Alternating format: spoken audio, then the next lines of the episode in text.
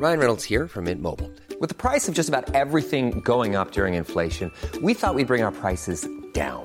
So to help us, we brought in a reverse auctioneer, which is apparently a thing.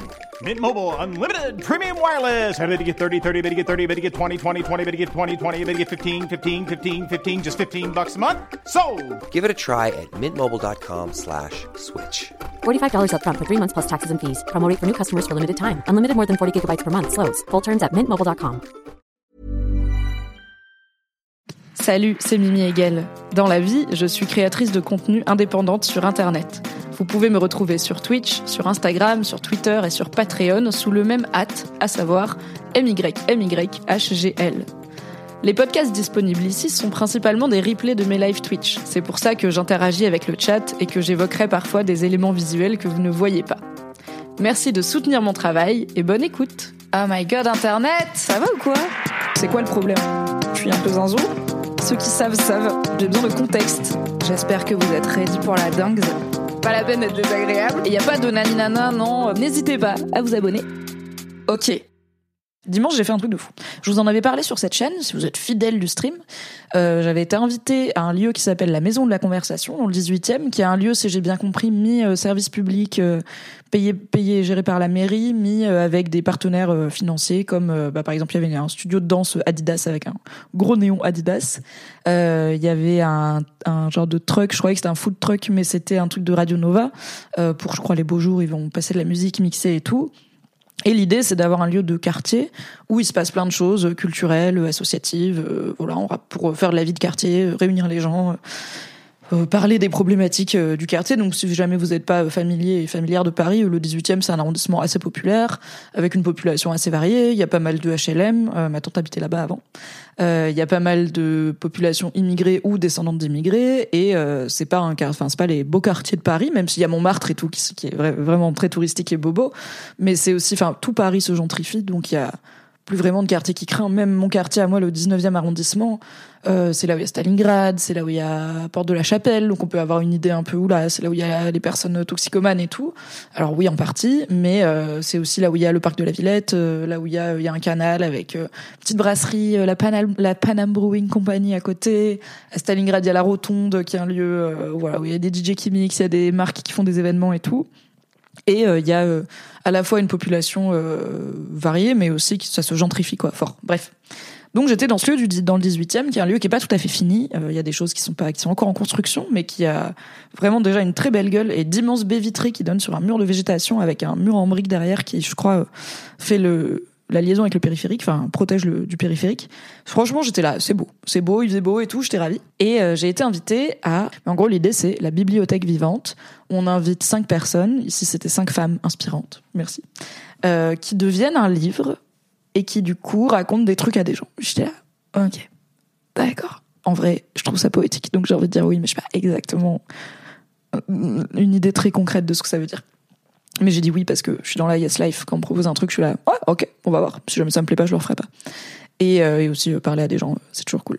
Et euh, du coup, on m'avait demandé, l'équipe organisatrice m'avait demandé d'écrire une quatrième de couverture du livre de ma vie que j'allais raconter. Vous l'avez.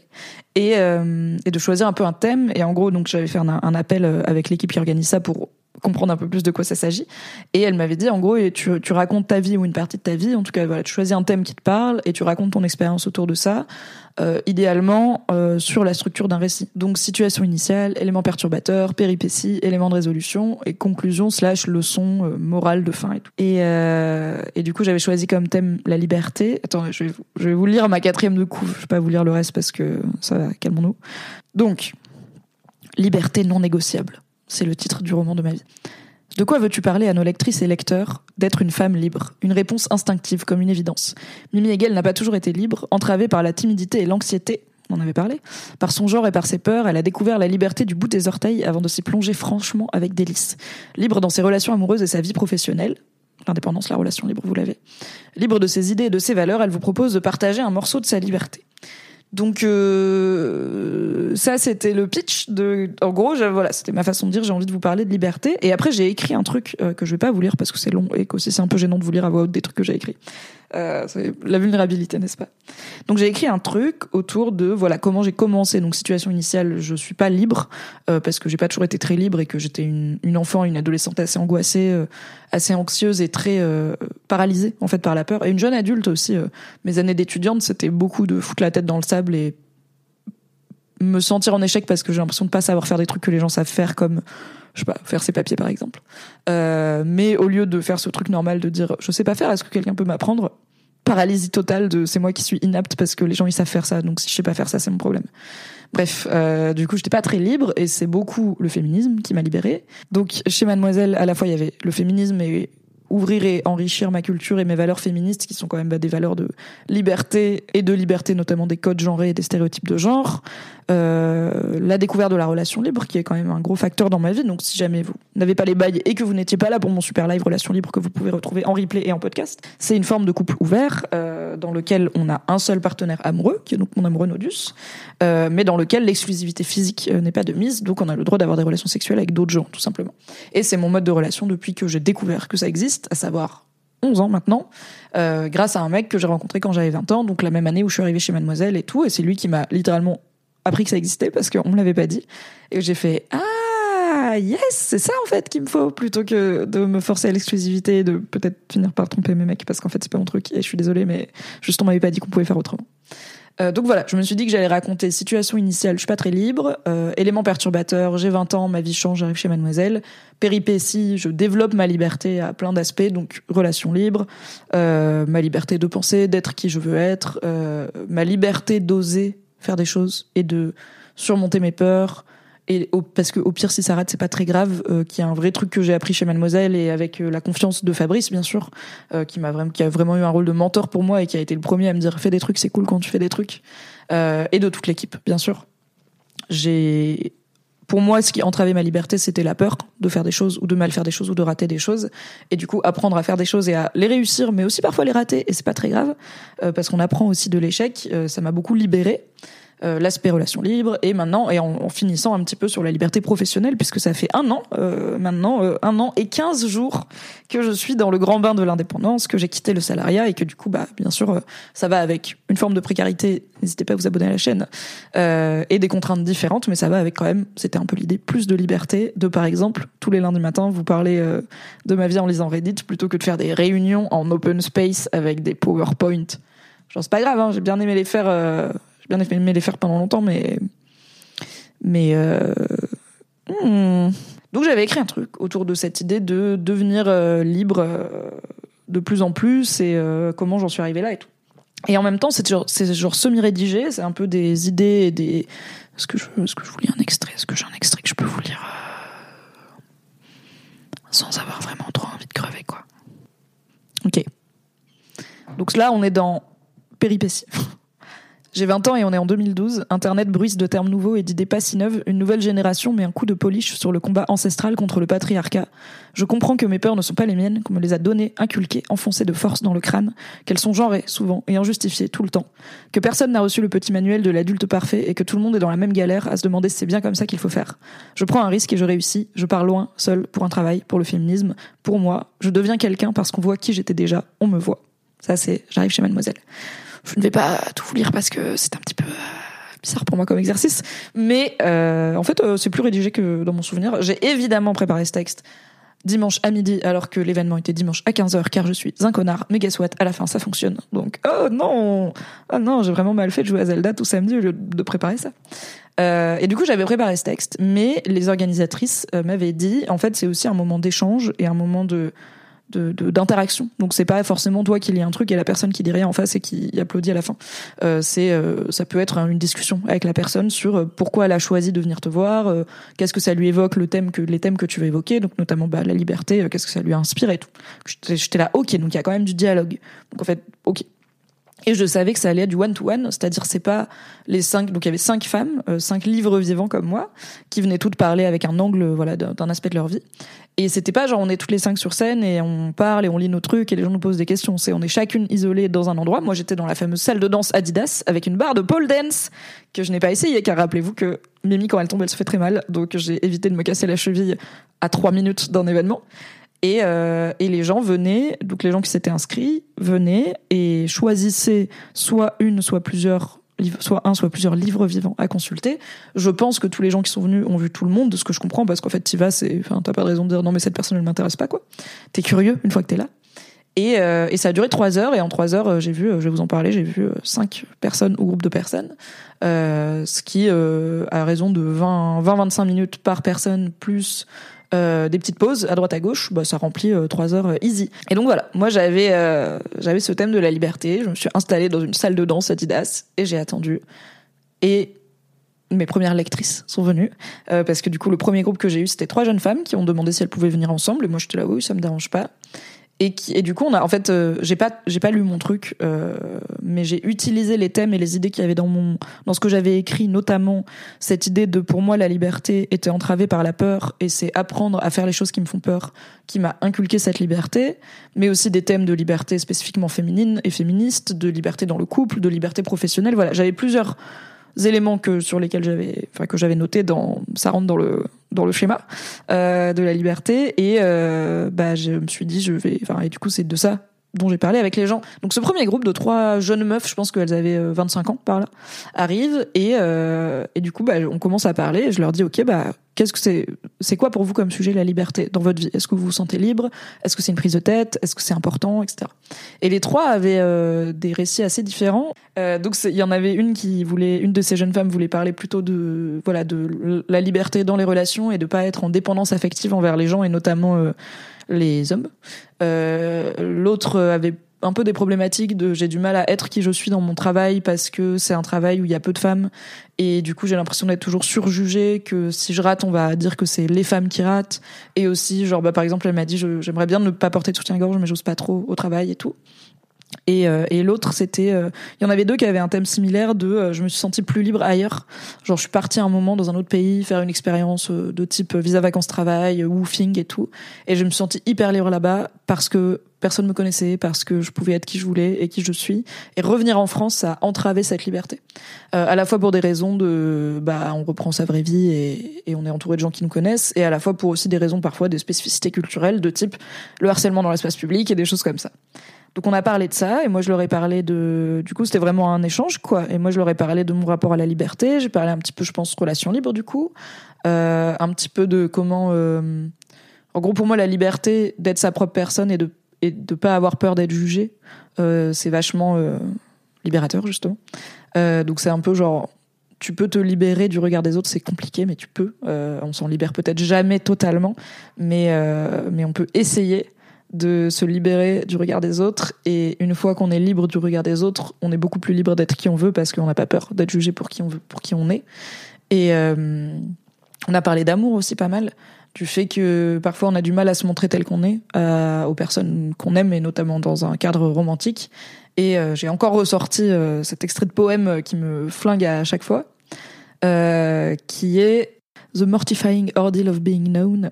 Euh, je vais vous le faire en anglais, après je vais vous le, traduire. Donc euh, ça vient d'un essai que Tim Kreider a écrit pour le New York Times, et c'est une citation qui dit If we want the rewards of being loved, we have to submit to the mor- mortifying ordeal of being known.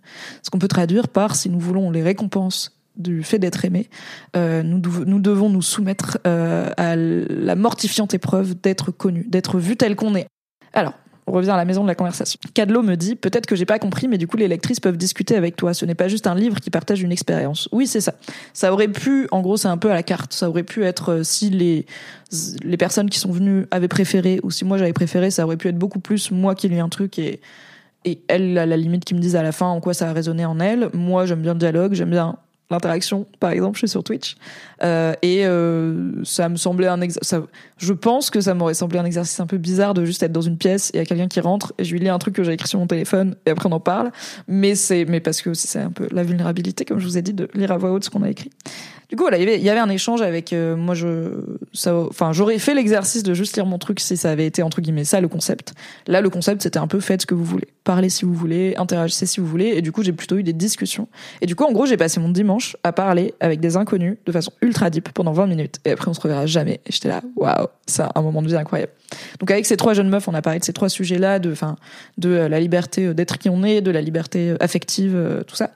Ensuite, il y a eu une personne, une jeune femme qui vient de d'Espagne et qui vient d'emménager en France. En gros, elle a passé quelques années en France déjà et elle est repartie en Espagne et là, elle vient de revenir pour s'installer définitivement où euh, bah, on a plus parlé pour le coup de sujets féministes et liés euh, intrinsèquement à sa vie de femme et de personne euh, queer puisqu'elle est actuellement en couple avec une femme et que c'était un sujet de je me sens pas libre de vivre mon couple dans la rue parce que il y a des gens qui nous disent des trucs, je me sens pas libre de sortir en mini jupe parce que il y a y a le harcèlement de, dans l'espace public et tout. Donc j'étais un peu en mode yes sorry for la France euh, surtout que j'étais récemment en Espagne, à Malaga, n'est-ce pas, avec ma copine Fanny. Et l'an dernier, on avait été à Séville et on s'était déjà fait la réflexion. C'est trop bien, il n'y a pas de harcèlement de rue.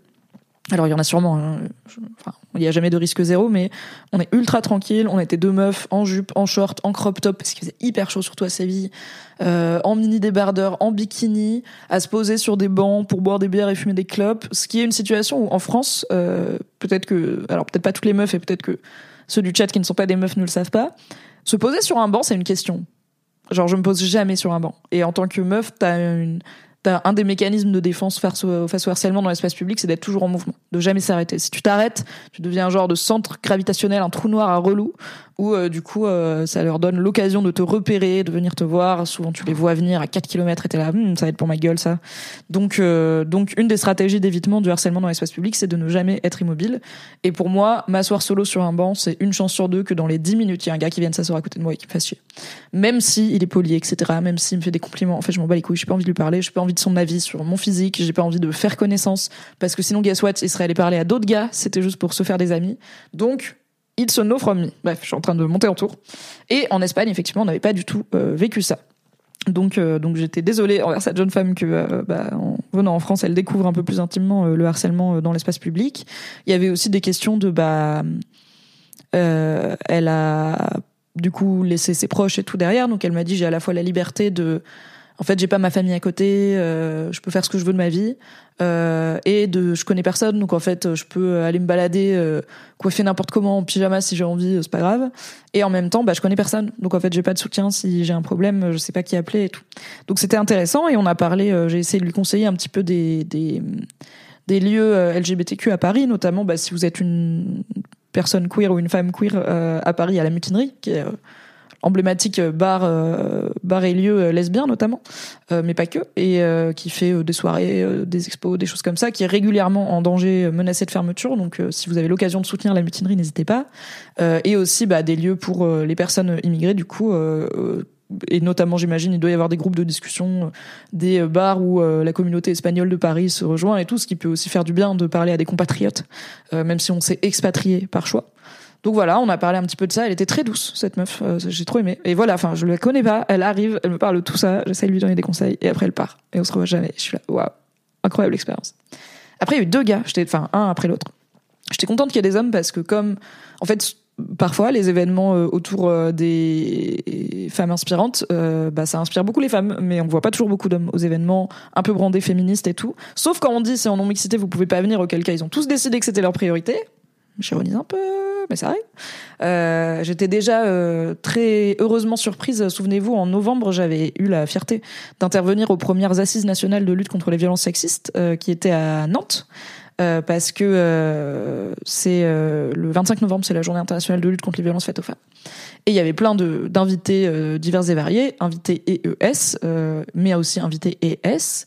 Et moi, j'étais venue pour parler de l'amitié homme-femme post-MeToo, en gros.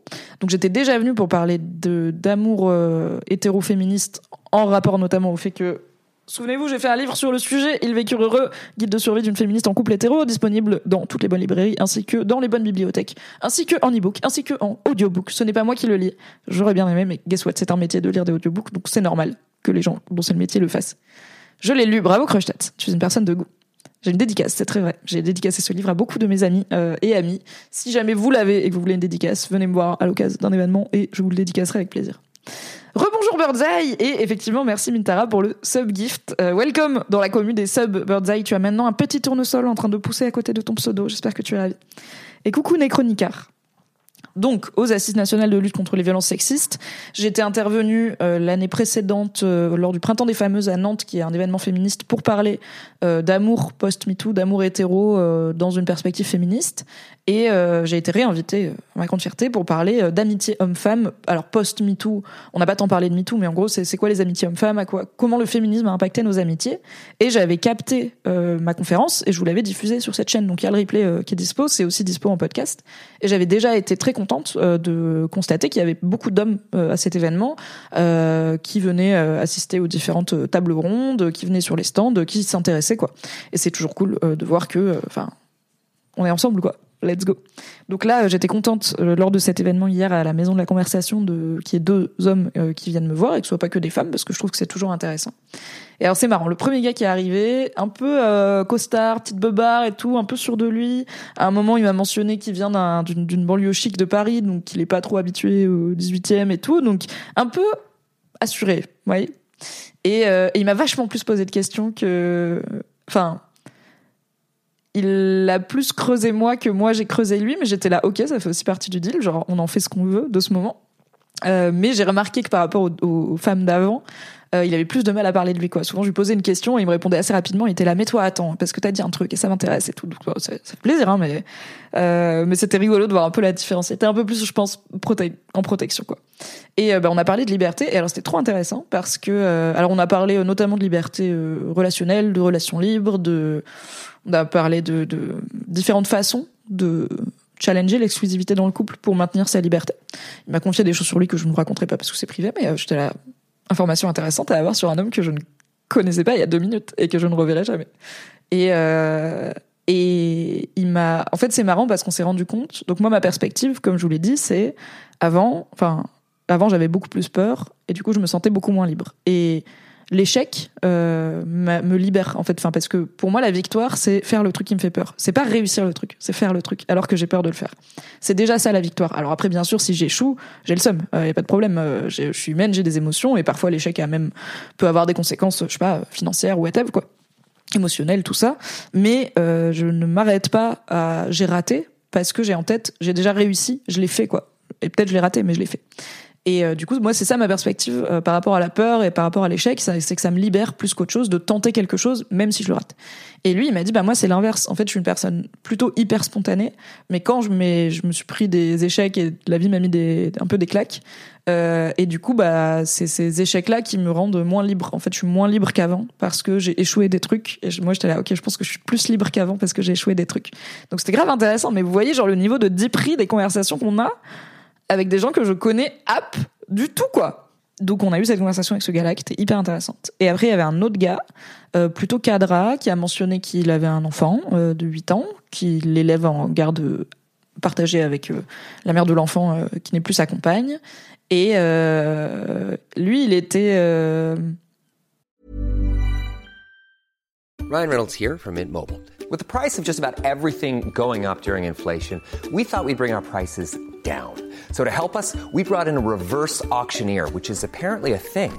Mint Mobile unlimited premium wireless. Ready to get 30, 30, bit to get 30, bit to get 20, 20, 20, bit to get 20, 20, bit to get 15, 15, 15, 15 just 15 bucks a month. So, Give it a try at mintmobile.com/switch. slash $45 up front for 3 months plus taxes and fees. Promo for new customers for limited time. Unlimited more than 40 gigabytes per month slows. Full terms at mintmobile.com. alors je sais pas ce qu'il fait dans la vie, un peu dégaine, en vrai, euh, un peu dégaine de prof. S'il m'avait dit je suis prof, euh, genre collège ou lycée, j'aurais fait ok. Mais je pense pas que c'est ça. Euh, mais lui, on a plutôt parlé de la sociétaire, la saucisse dans laquelle on vit, puisque donc à chaque personne qui arrivait, je lui demandais ok, bah moi je voudrais qu'on parle de liberté. Qu'est-ce que ça t'évoque la liberté? Est-ce que tu te sens libre? Et, et lui, il m'a dit je me sens pas libre parce qu'il y a la société de consommation, parce qu'il y a ce monde auquel j'ai pas envie de participer, mais j'ai pas le choix. Il y a le capitalisme. il m'a mentionné qu'il est syndiqué, délégué syndical CGT dans son entreprise et tout, euh, enfin sur son lieu de travail, je sais pas ce qu'il fait dans la vie, euh, et que, euh, mais voilà, lui, ce qui lui entrave sa liberté, selon lui, c'est des choses très macro, très systémiques de le système dans lequel on vit, quoi. Donc c'est plus compliqué entre guillemets de d'avoir l'impression d'agir contre ce système et de s'en libérer, puisque on est tous et toutes dedans, quoi et que bah on peut pas euh, décider unilatéralement genre il y a plus il y a plus besoin d'argent pour vivre et j'ai pas besoin de travailler. On peut pas sortir du capitalisme juste parce qu'on l'a décidé. Euh, on ne peut pas changer le paradigme à soi tout seul, mais on peut déjà changer de prisme de vision, se créer son propre peut-être cultiver son propre jardin euh, et sa bulle sans dire qu'on se désengage du monde, mais euh, s'épuiser à lutter contre quelque chose qu'on ne peut pas abattre seul, c'est pas non plus, enfin c'est comme ça qu'on finit en burn-out militant quoi. C'est pas non plus, je pense, la panacée. Euh, et au et du coup, bah on a pas mal parlé de du fait que, euh, notamment être euh, délégué syndical et il m'a dit, du coup, je fais chier un patron. Et je crois que ça, ça me libère. J'étais là, ah, get it, frère, ça fait du bien de faire chier un patron de temps en temps.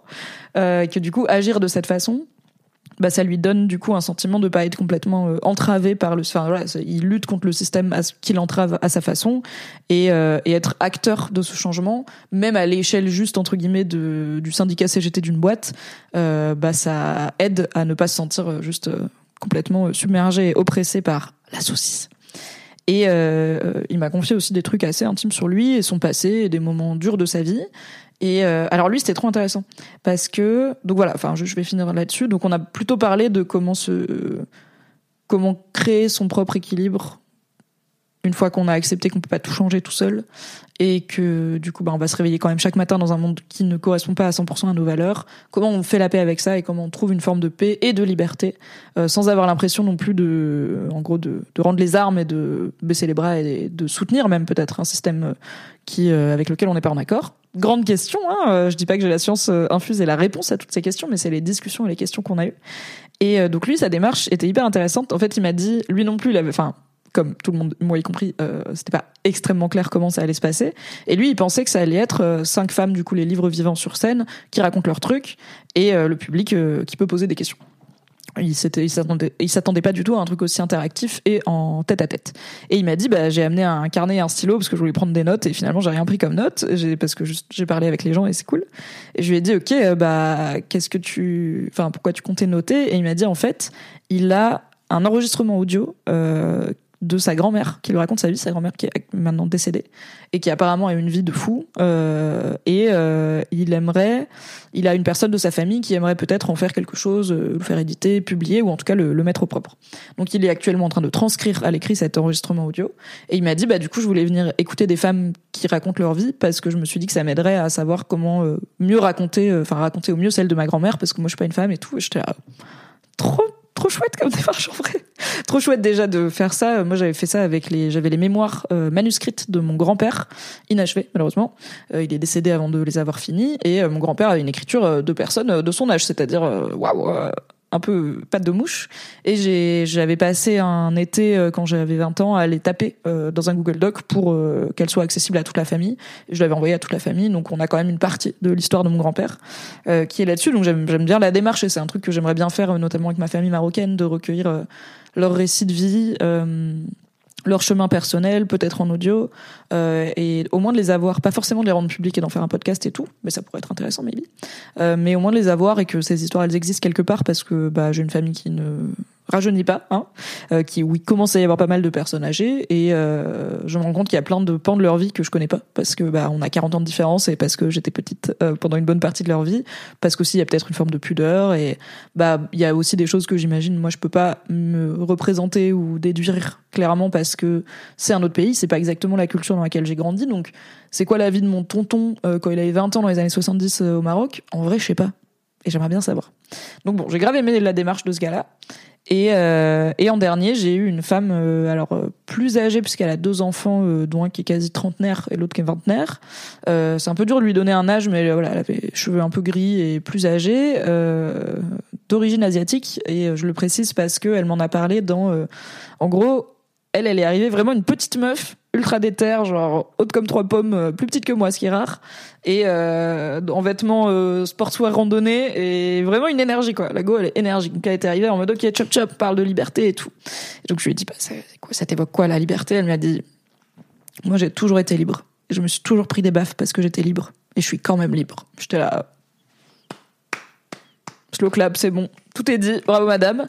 Et du coup, bah, on a parlé de ça, de comment elle s'est toujours sentie elle a toujours eu des envies de liberté et de se et de ne pas se conformer aux codes rigides que sa famille, euh, la société en général, mais aussi, euh, c'est elle qui m'en a parlé, la communauté dont elle est originaire euh, imposée en termes de parcours de vie, de vision des choses et tout, et que euh, pour elle, se libérer de ça ne s'est vraiment pas fait sans heurte et sans même potentiellement conséquences sociales, mais que pour elle, sa liberté a toujours été plus importante que tout. Et j'étais là, c'est fou, genre, d'où ça te vient, puisque visiblement t'as pas été élevé euh, dans cette idée de c'est bien d'être libre, t'as plutôt été élevé dans cette idée de c'est bien de suivre les règles et de faire ce qu'on dit de faire.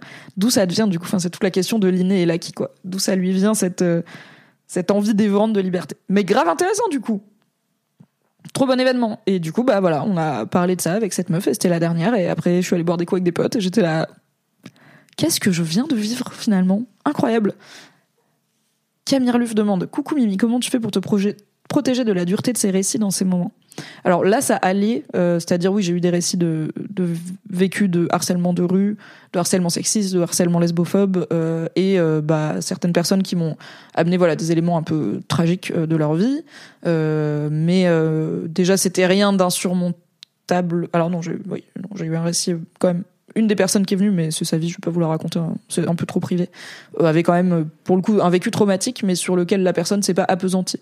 Euh, c'était juste genre, c'est un truc qui fait partie de ma vie et qui m'est arrivé, et c'était dans le cadre de, je t'explique mon rapport à la liberté, aussi en te parlant de ce truc qui a un lien avec mon rapport à la liberté. Alors voilà, donc il y a eu quelques récits d'éléments traumatiques ou de discrimination, mais qui étaient jamais amenés comme ok, je te pose ça là, je te fous mes tripes sur la table et je te laisse te démerder, voire j'attends de toi que tu m'aides à traverser ça, ce qui est évidemment pas du tout mon boulot. Il euh, n'y avait pas d'attente de ok, fais ma thérapie, euh, j'ai vécu ça, est-ce que c'est normal? C'était, ça fait partie de ma vie, j'ai eu ce vécu euh, et, et, ça colore du coup mon rapport à la liberté et mon, et mon parcours personnel. mais en général, c'était une vraie problématique, notamment quand je travaillais chez Mademoiselle. Comment on recueille la parole euh, des victimes diverses et on lui donne la place qu'elle mérite et on en prend soin, tout en ne faisant pas un burn-out de euh, lire euh, tous les matins des témoignages d'inceste. Et il n'y a pas de réponse simple à cette question compliquée. Pour moi, le, la solution la plus évidente, c'est de répartir déjà les tâches, que ce soit pas la même personne qui s'occupe de lire tous les témoignages d'inceste, de s'écouter quand on est confronté à ce genre de récit, de savoir quand le corps et le cerveau disent maybe là c'est trop et de savoir se protéger. En fait, la cause ne va pas gagner à euh, vous, vous, vous épuiser à la tâche et vous finissez en burn-out militant. La cause ne va pas gagner à euh, vous lisez tellement de récits de violences gynéco et obstétricales que vous osez plus aller chez le docteur et qu'un jour vous allez avoir un problème qui est pas détecté. Euh, la cause a gagné à avoir des gens qui luttent pour l'égalité, qui sont en forme, qui sont épanouis et qui le font avec une belle, avec une énergie, qui ont de l'énergie pour le faire. Donc en fait, je pense qu'il faut savoir s'écouter et dire là c'est trop et je vais faire une pause là-dedans.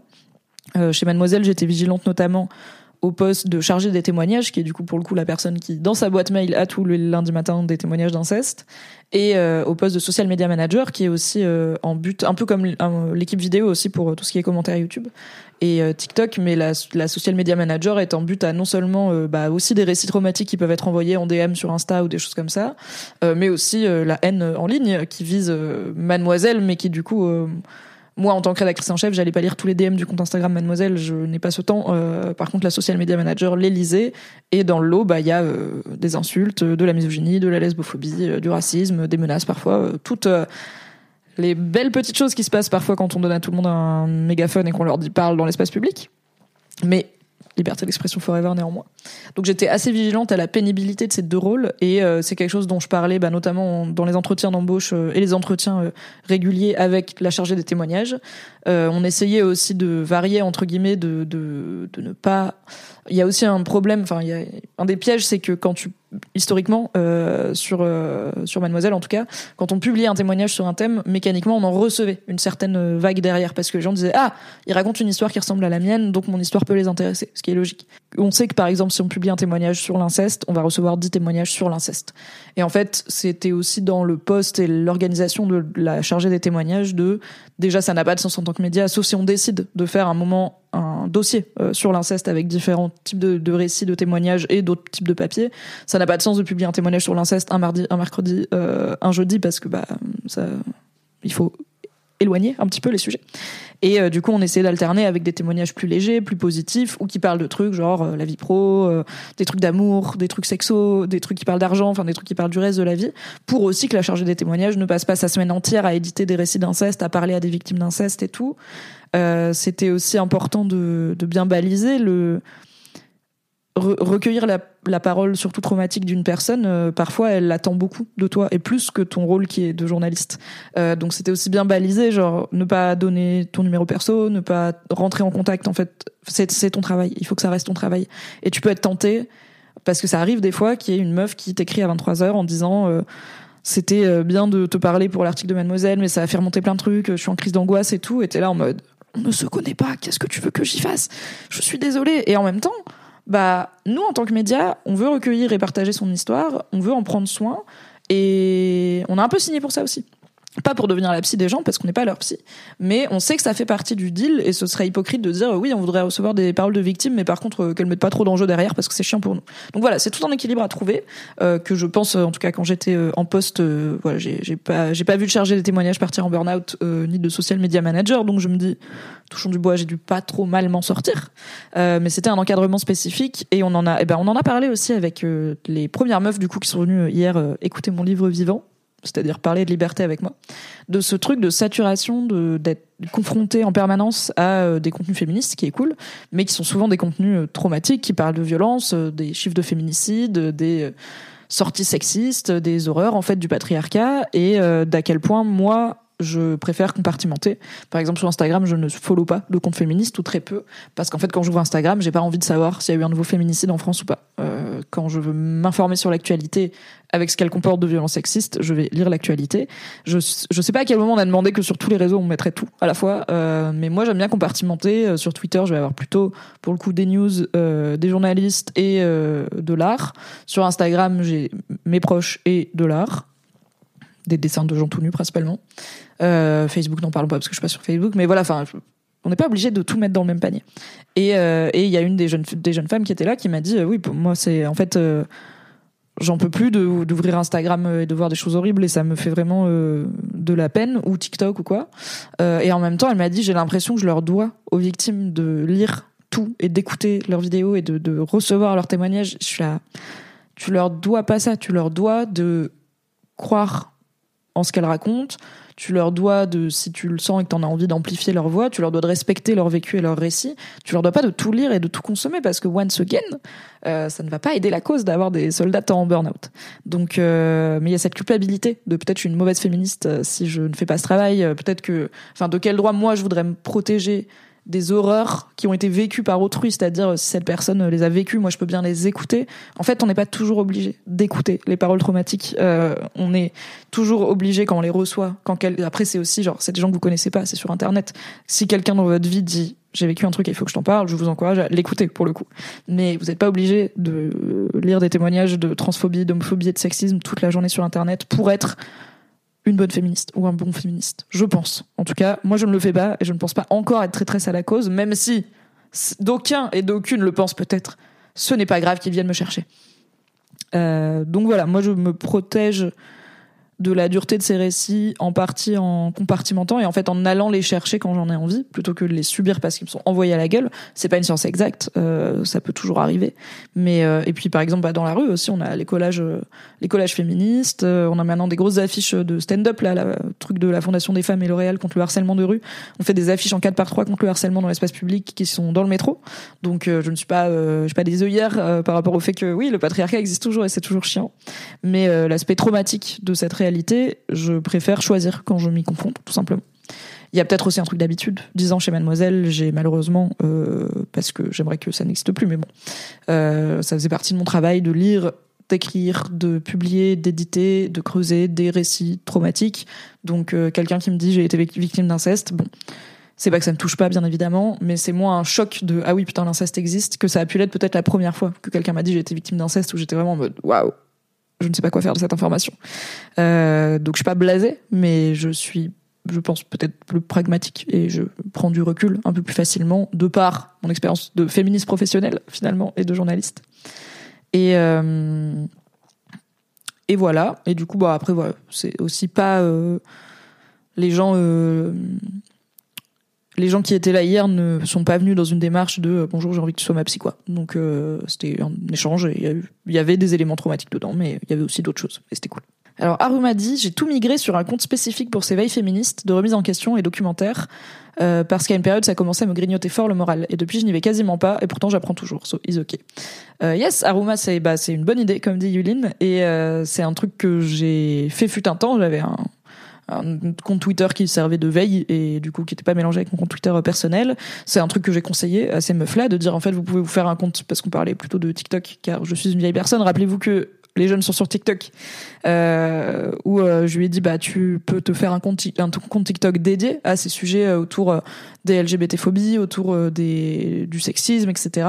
Et comme ça, l'algorithme de ce compte va l'enrichir avec ce genre de contenu, et tu vas seulement quand tu veux être confronté à ça, quand tu veux t'informer et tout. Et t'as un autre compte perso où tu essaye de ne pas t'attarder sur ce genre de contenu comme ça, l'algorithme ne te les propose pas trop, et où tu mets le reste de la vie que t'aimes bien et qui en fait te déprime pas. Euh, c'est aussi, euh, c'est possible. On n'est pas obligé de prendre le monde en frontal euh, toute la vie parce que je pense que ça épuise vite. C'est ok d'avoir du temps pour soi et des filtres et des bulles différentes dans lesquelles on va pouvoir avoir un endroit safe où se ressourcer aussi quoi. Si dès que vous ouvrez un réseau social ou euh, internet en général dès que vous prenez votre téléphone vous êtes là ok let's go sur l'horreur du monde en intraveineuse. Maybe. C'est comme ça qu'on finit à ne plus avoir l'énergie de lutter. Genre moi j'ai pas les alertes euh, des sites d'infos sur mon téléphone hein. enfin je sais pas je sais pas qui fait ça franchement.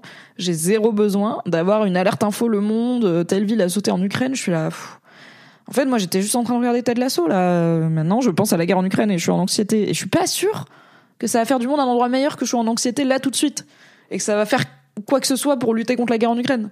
Donc s'informer, oui, se tenir informé, oui, ne pas mettre la tête dans le sable et dire là là là tout va bien dans le monde, oui. Mais pourquoi décider de prendre l'info en bip aléatoire sur ton téléphone quoi? I don't get it. Si se passe un truc vraiment grave, je le saurai. S'il y a, je sais pas, euh, une catastrophe à Paris ou whatever, je le saurai. Des gens m'appelleront, euh, je vais régulièrement sur les réseaux sociaux, je passe ma vie sur Internet, genre j'aurai l'info, j'ai pas besoin de l'avoir en immédiatement avec une notif. Et en plus, il y avait un truc de, attendez, les reptiliens. Pendant le Covid, ils avaient fait un truc où genre le gouvernement, il avait envoyé à tout le monde un texto. Genre l'intégralité du peuple avait reçu un texto du gouvernement euh, qui qui euh, disait je plus les mesures euh, Covid et tout. Donc si jamais il se passe un truc de type catastrophe nucléaire, mon gars, j'aurais un texto de Macron. J'avais pas besoin d'avoir les alertes du monde quoi. Un jour quelqu'un m'a dit tu es ma notification préférée et j'ai trouvé ça trop mignon. Je l'ai noté, j'ai digression et quand est-ce qu'on arrête de digresser? Euh, j'ai une note dans mon téléphone qui s'appelle truc à mettre dans un livre euh, où je note des moments et des phrases et des choses qui m'évoquent. Oh, c'est beau, ça irait bien dans un livre. C'est un bordel, il y a tout et rien. Notamment, il y a une ligne qui dit la meuf qui aime la croûte et le garçon qui aime l'ami euh, parce que j'ai vu un couple quand j'étais en vacances en Sicile avec mon gars. On était au resto, il y avait un jeune couple à côté de nous et enfin un couple de personnes plutôt jeunes quoi, vingtenaires. Et le mec, il a enlevé toute la mie de son pain, il a gardé que la croûte et il a donné la croûte à sa meuf qui elle avait déjà mangé toute sa croûte et enlevé la mie. Et je suis là, ah, il sait que la croûte c'est sa partie du pain préférée et du coup, elle a même pas eu besoin de lui demander. Il a juste tout de suite enlevé la croûte de son pain pour lui donner. Et j'étais là, maybe il aime pas tant l'ami, mais il lui donne sa croûte quand même. C'est trop chaud. Du coup, je l'ai mis dans ma note, truc à mettre dans un livre. Et j'ai mis dans cette note, euh, tu es ma notification préférée. Chose qu'une personne m'a dit une fois. J'étais very mignon qui active toutes ces notifications d'appli hormis les SMS et deux trois apps de messages perso Je comprends pas. Same. Aruma, j'ai très peu de notifications. Mon téléphone n'a pas sonné depuis 1992 euh, puisque je suis en silencieux forever. Et pourtant, je suis en permanence en DM sur Twitter, sur Reddit, en train de scroller. Genre, je passe ma vie sur mon téléphone. Vraiment, toutes les semaines, Apple me dit, girl, la notif temps d'écran là, c'est chaud. Et je lui dis, je ne veux pas de ta arrête de m'obliger à l'avoir je suis en temps pour soi sur mon téléphone. Crary, euh, ça limite un peu les notifs et tout, mais moi c'est juste parce que ça me fait chier et que j'ai pas besoin d'avoir les notifs. J'ai mon téléphone dans la main toutes les 18 secondes. C'est un message, je le verrai quoi. J'ai fini de vous raconter cet incroyable moment que j'ai vécu à euh, la maison de la conversation. On se voit bientôt pour Succession, bientôt pour du jeu vidéo. Je vous fais des gros bisous. Merci d'avoir été là, c'était super. Bye bye. Merci d'avoir écouté cet épisode. Pour soutenir le podcast, pensez à lui mettre 5 étoiles et un gentil commentaire sur votre appli préférée. Si vous voulez encore plus de Mimi dans vos oreilles, vous pouvez retrouver mes débriefs de séries sur le flux Mimi Egel débrief les séries, tout simplement. M'écouter avec la créatrice de contenu Marie Kigai chaque mardi dans le podcast BFF et me retrouver tous les dimanches en compagnie de Fabrice Florent dans notre podcast cinéma Le Film Club. Tous les liens sont dans la description. Merci à Valentin Nortier pour le générique et à Pop Music Production pour le montage. Et très belle journée